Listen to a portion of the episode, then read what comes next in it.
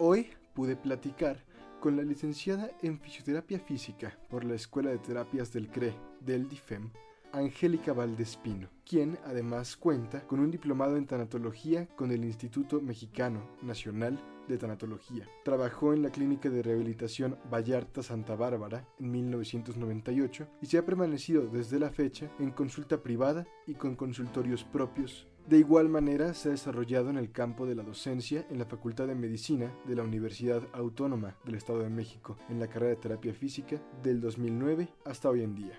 Incluso ha impartido cursos sobre la espalda y su cuidado en diferentes instituciones. Y además es escritora de un libro en proceso de editarse titulado Padres Especiales, una guía en el camino de la discapacidad motora. Sin más, agradezco su tiempo y vamos con la entrevista. La primera pregunta, Angie, es ¿qué significa la fisioterapia para ti? Ok. Bueno, la fisioterapia para mí es una de las partes que apasionan mi vida. Es una pasión de mi vida. Es mi profesión. Soy licenciada en terapia física. Y significa para mí siempre la enseñanza de que hay una oportunidad de algo mejor.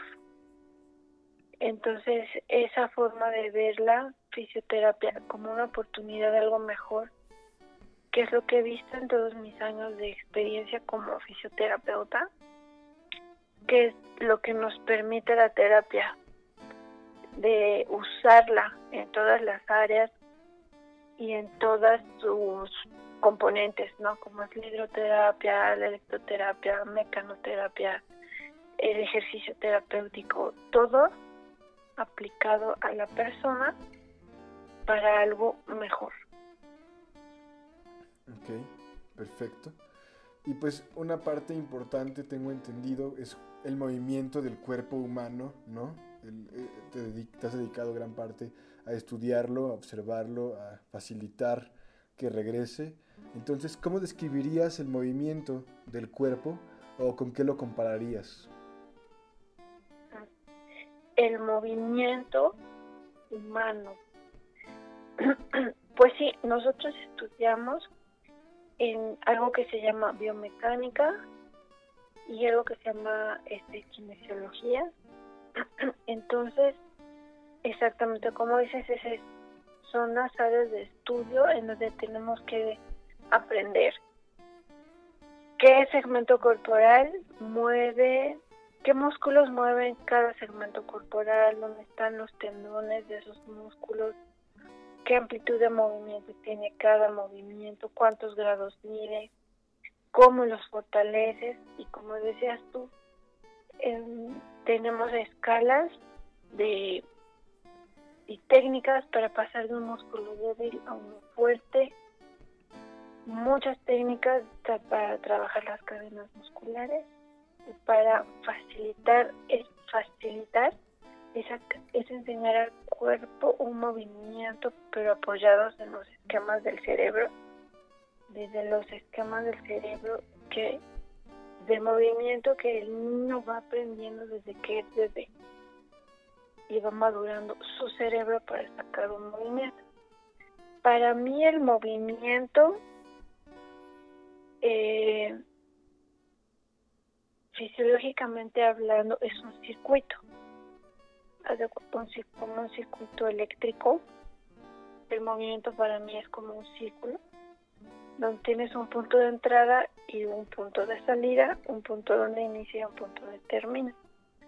Porque mover nada más un dedo, mover, moverte como cuando bailas, cuando juegas básquetbol, es una conjunción de muchísimos circuitos de nervios, de sensaciones, de la conexión hacia el cerebro y de la respuesta del cerebro por la médula espinal hacia los músculos para la ejecución. Entonces tenemos muchos puntos que se suman para ejecutar un movimiento. Entonces el movimiento para mí es un circuito. Y desde la posibilidad de la vida, para mí es como un milagro el que tenemos la posibilidad de mover, de poder realizar y ejecutar todas las cosas que pensamos. Entonces es, una, es una bendición que lo que piensas hacer lo puedas ejecutar a través de la orden de estos circuitos. Y qué bueno, estos circuitos hermosos pues son los que nos permiten bailar o cuando ves a un bailarín, ¿no? Cuando ves a un deportista, eh, dices, wow, todo lo que este circuito neurológico permite. Perfecto. Un par de preguntas de cajón y por el momento. Este, tengo dos. La primera es, ¿de qué manera afecta el encierro a la postura? Y ¿existe algún deterioro en el cuerpo debido a la cuarentena? Muy buenas preguntas. Este, claro que el movimiento se está afectando en todos. Me preocupan mucho los niños pequeños y los adultos mayores. Pero todos se está afectando porque el ser humano está diseñado en la naturaleza cuando puso al hombre en la naturaleza está diseñado para moverse, para correr, para subir montañas, para pues antes tenías que correr atrás del mamut, ¿no? Entonces nuestro cuerpo físico está diseñado para para moverte, para desplazarte. Entonces, cuando la persona va perdiendo este desplazamiento está que vas perdiendo esta conexión hacia lo que estás diseñado, empiezan a debilitarse grupos musculares. Entonces, estos grupos musculares débiles son los que empiezan a afectar la postura. Y por más que tú digas, enderezate, enderezate, la postura es una construcción de fuerza.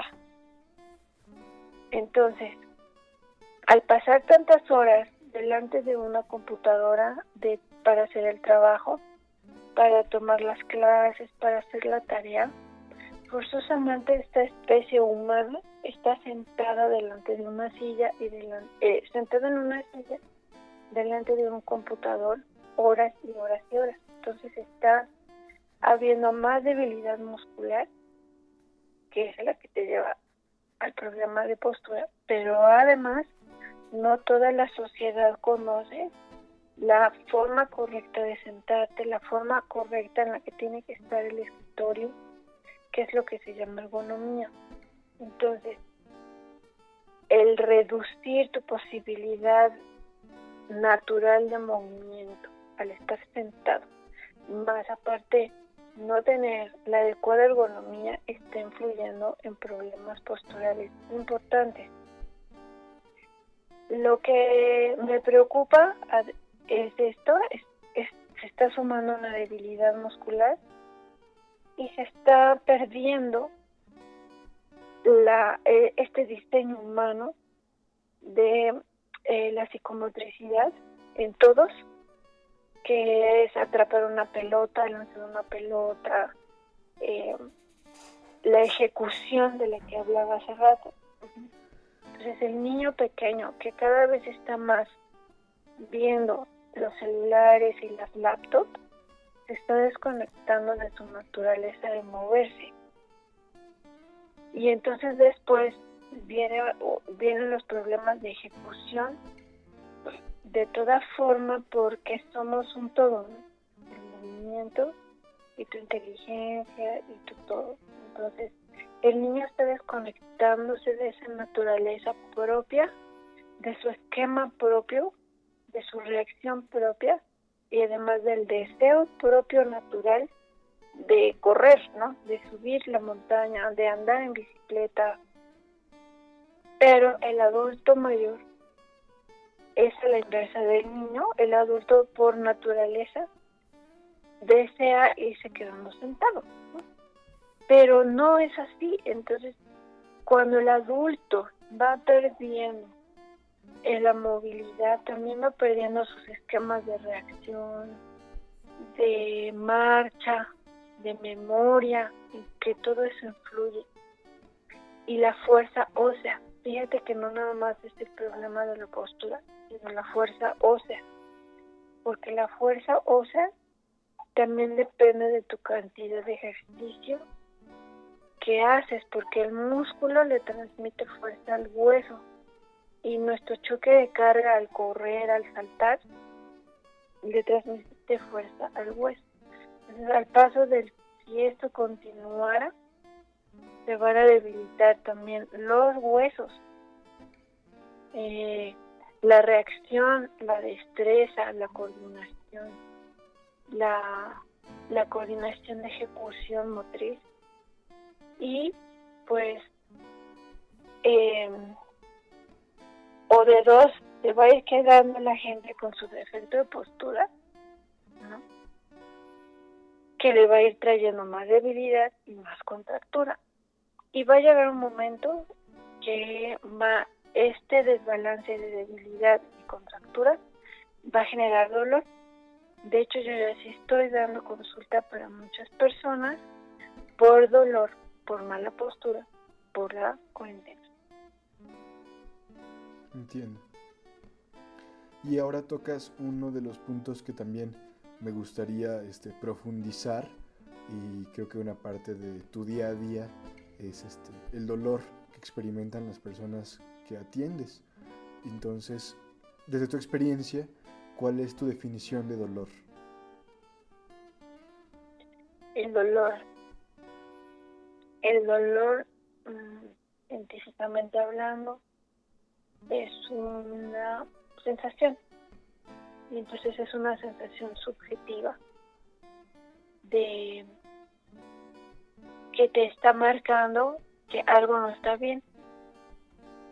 O que esta sensación subjetiva está marcando que hay puntos microscópicos, celulares, de tejido, de piel que están sufriendo.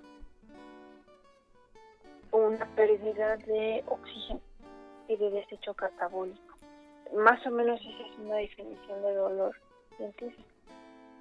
Pero el dolor humano, que es con el que más este, sensibilidad como terapeutas hay que trabajar, va en función de la pérdida que este dolor trae consigo.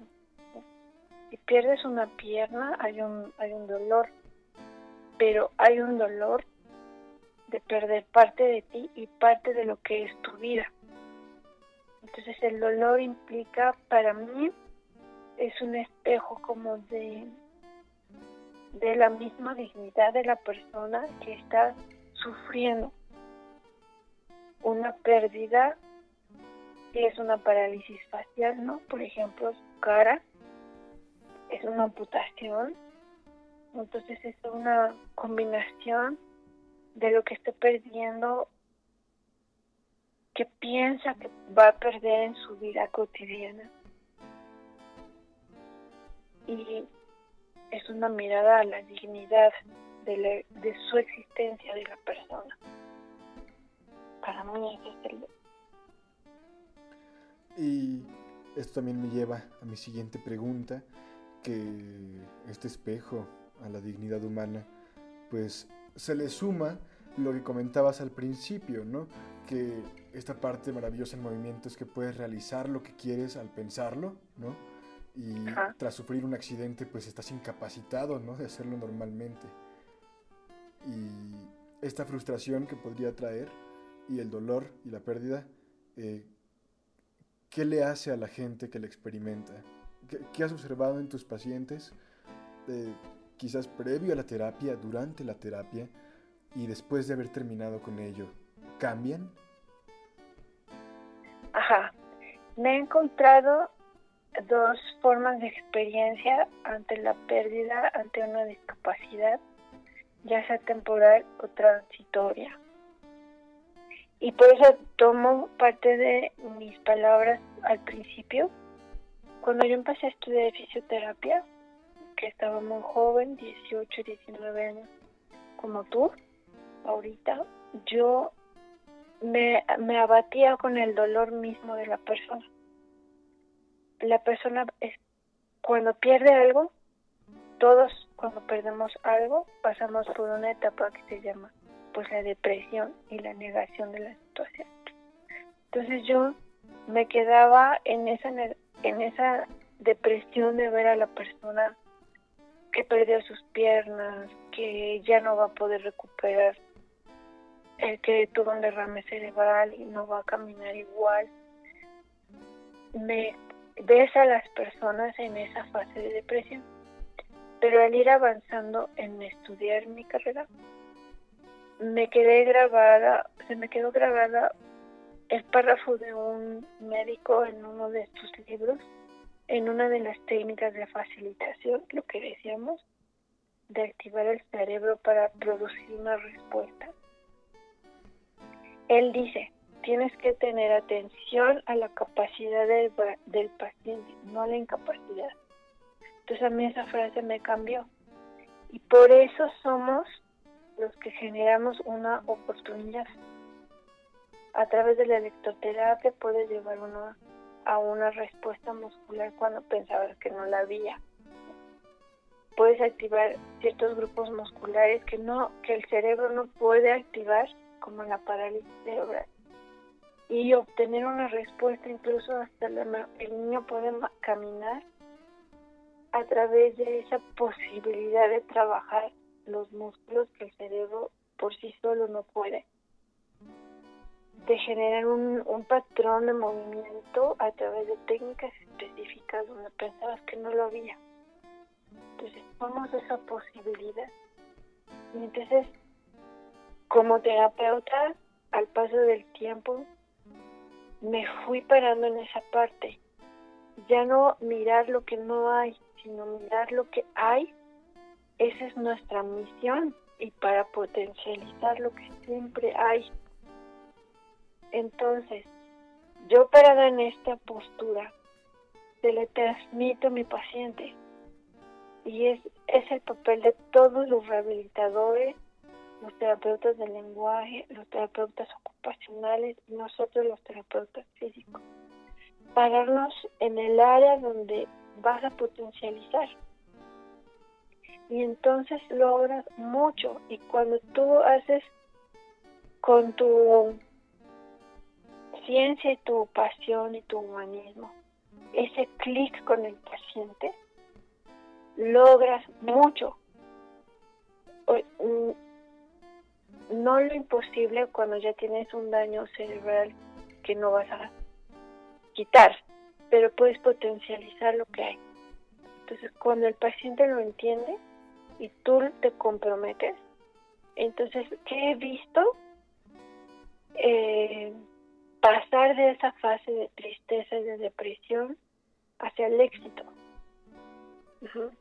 hacia una aceptación y es el éxito de potencializar lo que hay.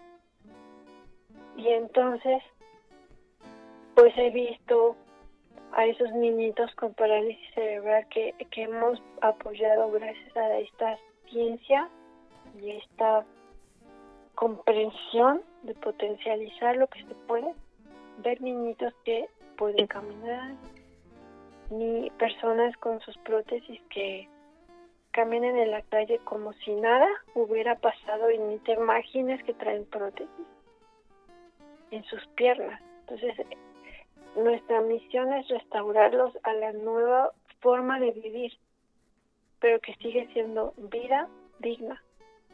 Hablábamos de eso, ¿no? Pero lamentablemente también he visto lo contrario. La persona que no tiene el apoyo familiar y sus propias herramientas internas para situarse en esta fase, ¿no? Y esa persona, he visto personas que lo logran, pero a través de mucho tiempo. Y personas que no han querido, que también lo he visto, y que se han querido quedar ahí, en la, en la, en mirar la incapacidad entonces sí he tenido estas dos experiencias. este, la persona que se queda mirando su incapacidad y ahí se queda y la persona que lo trasciende. Ok. Y entonces a todo este proceso y le, podemos llamar rehabilitación, ¿cierto? Claro. Ajá. Y hablando de un accidente mayor, digamos un automovilístico quizás, ¿cómo es, uh, ¿cómo es tu participación en esto? A lo que me refiero es, ¿hay sesiones de reconocimiento? Este, ¿Recibes el estudio del hospital? ¿Cuántas sesiones aproximadamente toman? ¿Hay como partes? Ajá, sí, claro. Eh, que se vean las fases críticas. Están los terapeutas. Nunca en mi experiencia me ha tocado estar en hospital, pero sí me ha tocado ir a hospitales fuera de que yo no trabaje en el hospital, se me ha pedido ir al hospital entonces, si tú llegas, te dan eh, la historia clínica, te dan los diagnósticos y los médicos lo permiten, que en la mayoría de los casos es así. Puedes ver tomografías, resonancias magnéticas, ultrasonidos.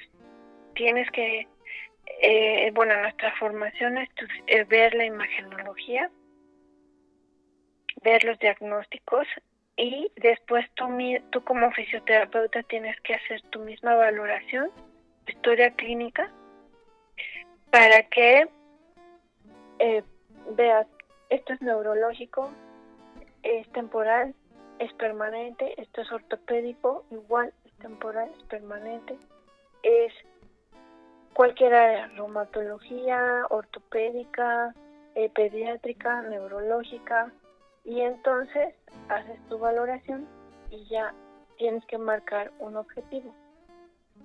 Si lo tienes que valorar músculos, debilidades musculares, calificas los músculos, mides los grados de movimiento y eso te da la pauta para saber hacia dónde es tu objetivo de activación muscular, etcétera más la facilitación de la activación del, del esquema motor a través de técnicas especiales.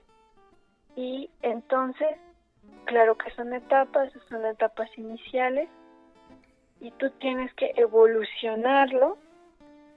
Yo les digo a mis alumnos siempre, tu misión es la posición humana bípeda del paciente, porque esa es la dignidad. Pero Lamentablemente hay casos que son irreversibles, como las lesiones medulares.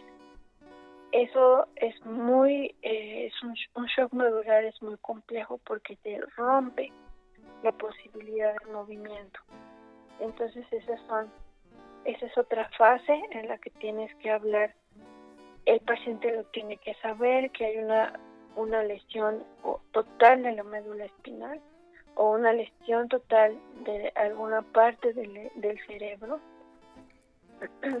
y en función de lo que de la lesión que hay se activan otras técnicas para activar lo que se y conectarnos a lo que se llama la plasticidad cerebral que conforme a nuestros estímulos de electroterapia, de técnicas de piel, de técnicas neuromusculares, activar y activar la mayor cantidad de respuesta posible. Y ya que lo lograste, sobre eso mantener otro tipo de proyección, mejorar el equilibrio, mejorar postura. Entonces, sí estamos hablando de periodos de evolución. Y es nuestra misión. No solamente vas a quedarte haciendo los ejercicios de tu primera valoración, hay que progresar, progresar, progresar. Y, y casi toda la rehabilitación es así. Tu objetivo es la progresión. Pero cuando, como dices tú, cuando un paciente ya tiene una, es un shock importante, eh, que el paciente llega con las contusiones de choques, están los terapeutas de hospital. Entonces ahí es cuidarlo, sus posiciones, que no se hagan llagas, activar capacidad de respiración. Eso es, eso es lo inmediato. Y ya después pasas a otra forma de evaluar qué respuestas musculares hay y de ahí cómo la activas. y ya que sale, primero es la sobrevivencia, la supervivencia de su vida, ¿no? Que es todo un equipo médico, internista, traumatólogo, neurólogo. Y ya de ahí después vamos nosotros a hacer la otra parte. ¿Cómo lo vive el paciente?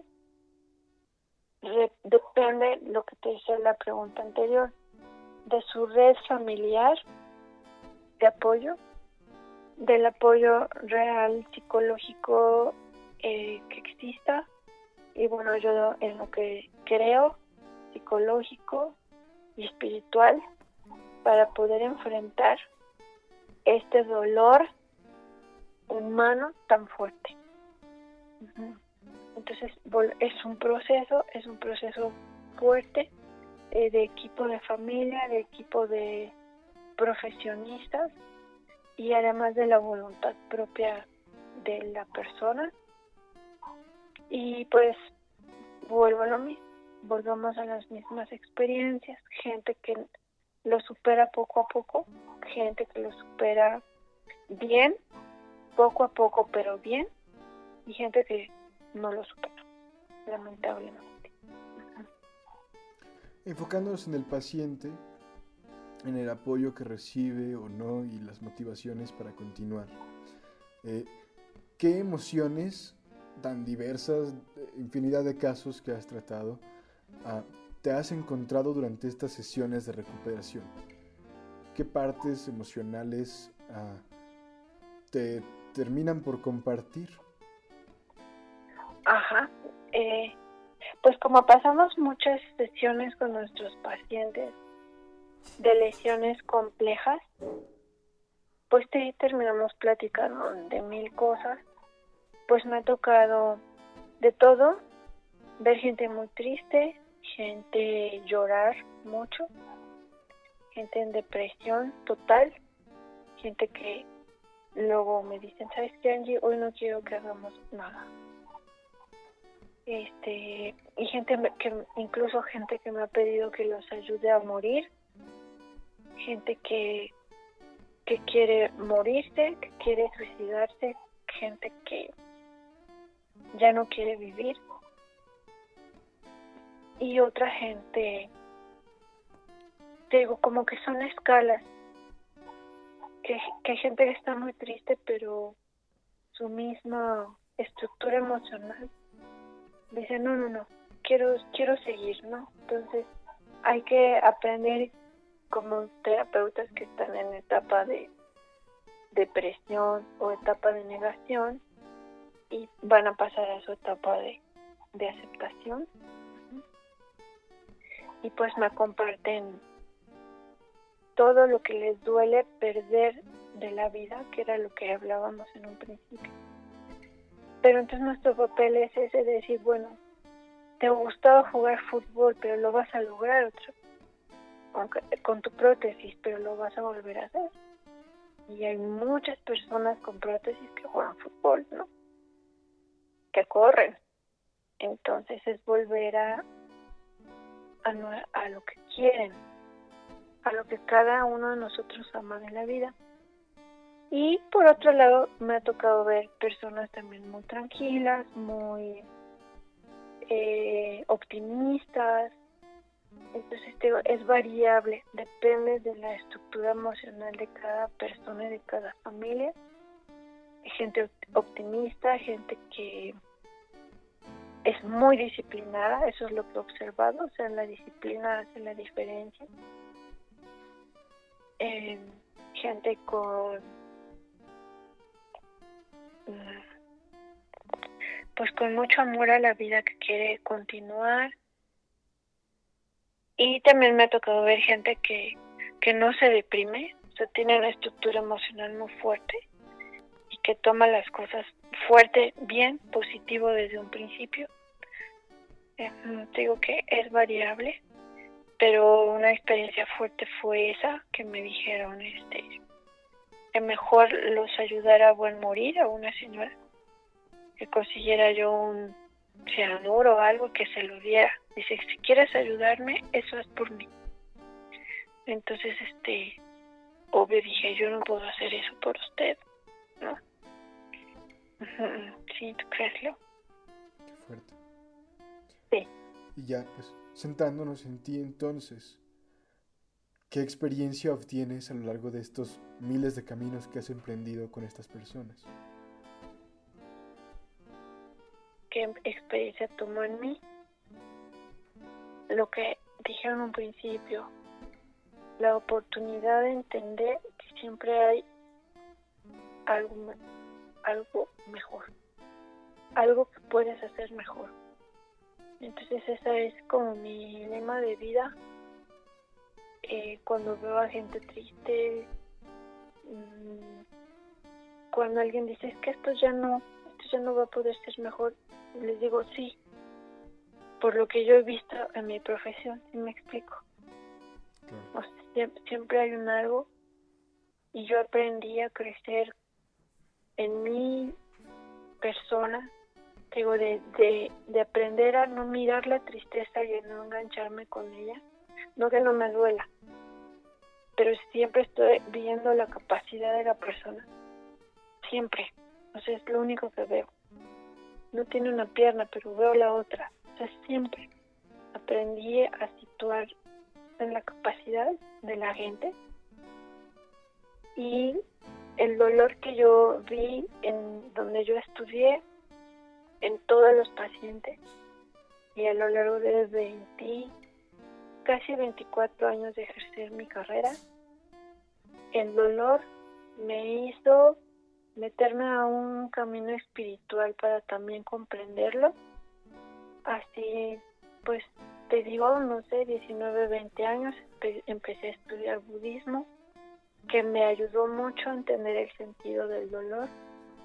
Empecé a leer tanatología también, que era para mí muy importante. En ese entonces solamente pude leer libros de tanatología, pero después pude estudiar tanatología. Soy tanatóloga también, estudié con el Instituto Mexicano de Tanatología. Y todavía eso me ayudó a superar eh, lo, lo, que a mí me dolía como en mi vida propia y en mis pacientes. Y después encontré eh, la cabala que también me ha ayudado a superar más el dolor en la vida, en la mía y con mis pacientes. Entonces, tanto, pues veo tanto mi profesión que me permite ayudar a mi prójimo, pero mi propia profesión me, me ha permitido ayudarme a mí misma en mi dolor, en, en lo que a mí también me ha tocado vivir de, dolor.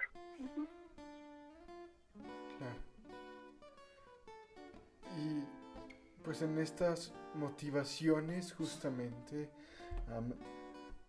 ¿qué necesita alguien para aceptar el camino de la recuperación? Ah, muy bonita pregunta, Leo. La persona necesita nunca resistir de lo que le gusta hacer. No sé si la persona con artritis deformante que ya no puede mover bien sus manos y le gustaba hacer galletas o pasteles, entonces que nunca lo deje y nuestro deber, todos los rehabilitadores, el terapeuta ocupacional, todos, es buscar la forma en que pueda seguir haciendo un pastel. Se hacen los aditamentos de cocina más anchos. Eh, por ejemplo, ¿no? Porque si la persona le quita de la vida lo que le gusta, nada ni nadie la va a sacar adelante. Entonces es yo les pregunto a mis pacientes siempre, ¿qué te gusta hacer? Pues bailar. Ah, ok. Entonces ya tengo el parámetro hacia dónde voy. voy. Entonces la persona necesita aferrarse a lo que le gusta. Pero además descubrir de que si, bueno, te gustaba hacer pasteles, pero ahora no los puedes hacer, pero hay algo más que te gusta. Entonces eso se le llama sentido de la vida. Lo que te gusta, lo que te mueve, lo que te hace superar lo que sea. Por un lado, es el sentido de, la, de lo que te gusta hacer. Y por otro lado, para mí, lo que hace que una persona es em, la conexión con Dios. Tanto yo como terapeuta como el paciente. O en quien crea ¿no? el universo. Eso es la energía más poderosa dentro de cada uno. En el caso opuesto, ¿has podido identificar el porqué de las personas que deciden abandonar este proceso? Ajá, porque han perdido eso. Han, han renunciado a querer continuar haciendo lo que les gusta. Porque equivocadamente piensan que ya no lo van a poder hacer. Entonces se quedan mirando esa parte.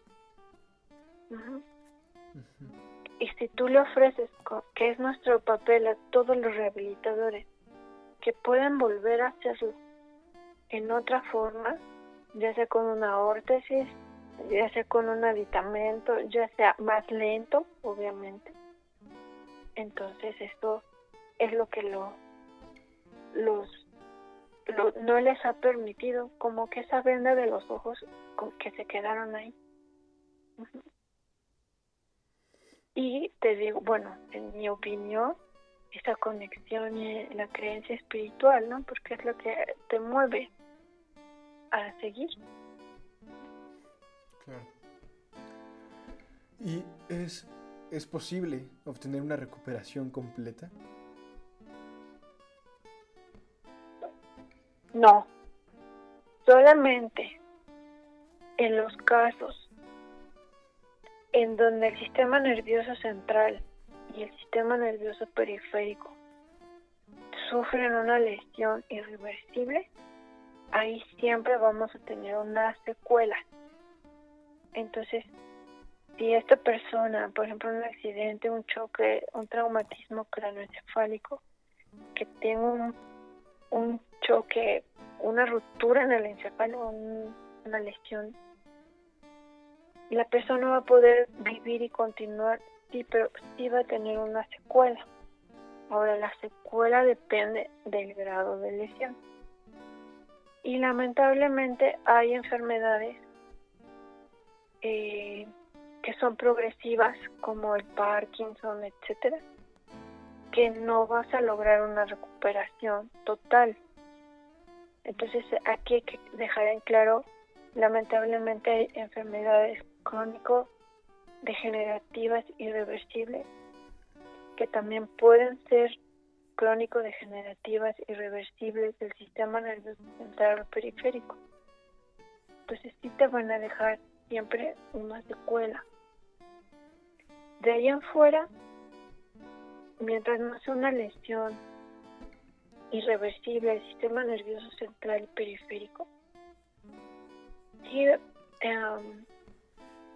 em, puede haber recuperaciones totales, por ejemplo, una parálisis facial, de una este, ciática tan fuerte, de una pérdida de movilidad, eh, pero por contractura, por fractura, que en un principio dices jamás me voy a recuperar. No, de esas sí logramos el 100%, el 100% de recuperación.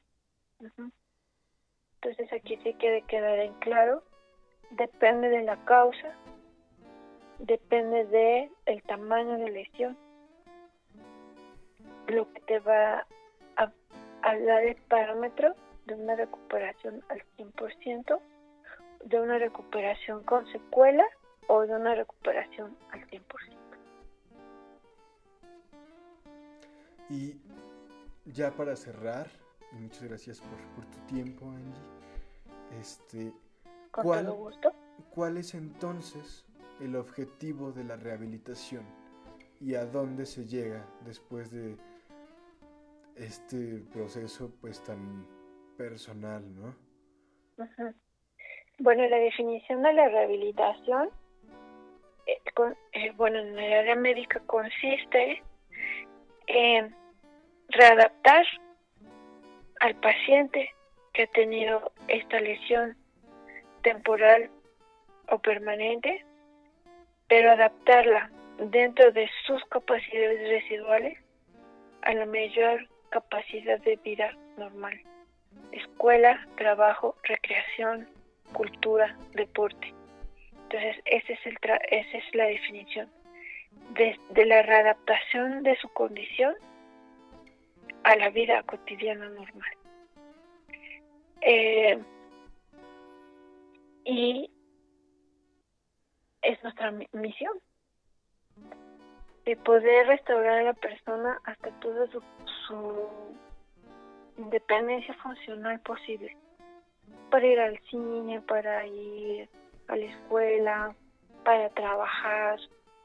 Y entonces viene todo lo que es este la integración social y laboral de la persona con discapacidad. Están las leyes del trabajo, de la Ley Federal del Trabajo, ¿no? Lo que es la accesibilidad universal en la arquitectura, eh, los terapeutas ocupacionales para la adaptación de las habilidades eh, al trabajo, al uso de herramientas, la computadora, el mouse, el lab, todo. Y nosotros, los físicos, que estamos habilitando los músculos para lograr. Ahora, lamentablemente, eh,